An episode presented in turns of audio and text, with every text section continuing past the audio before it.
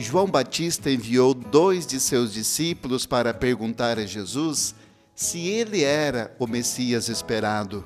Jesus respondeu: Ide contar a João o que vistes e ouvistes. Os cegos recuperam a vista, os paralíticos andam e a boa nova é anunciada aos pobres. Como viver esse evangelho no dia de hoje? Quem é pobre no seu entender? Existem vários tipos de pobreza: material, pobreza de valores, de conhecimento, pobreza de solidão, de quem é doente, quem perdeu o sentido da vida e quem não se sente amado por Deus. O Evangelho é boa notícia para os pobres, a esses acima mencionados.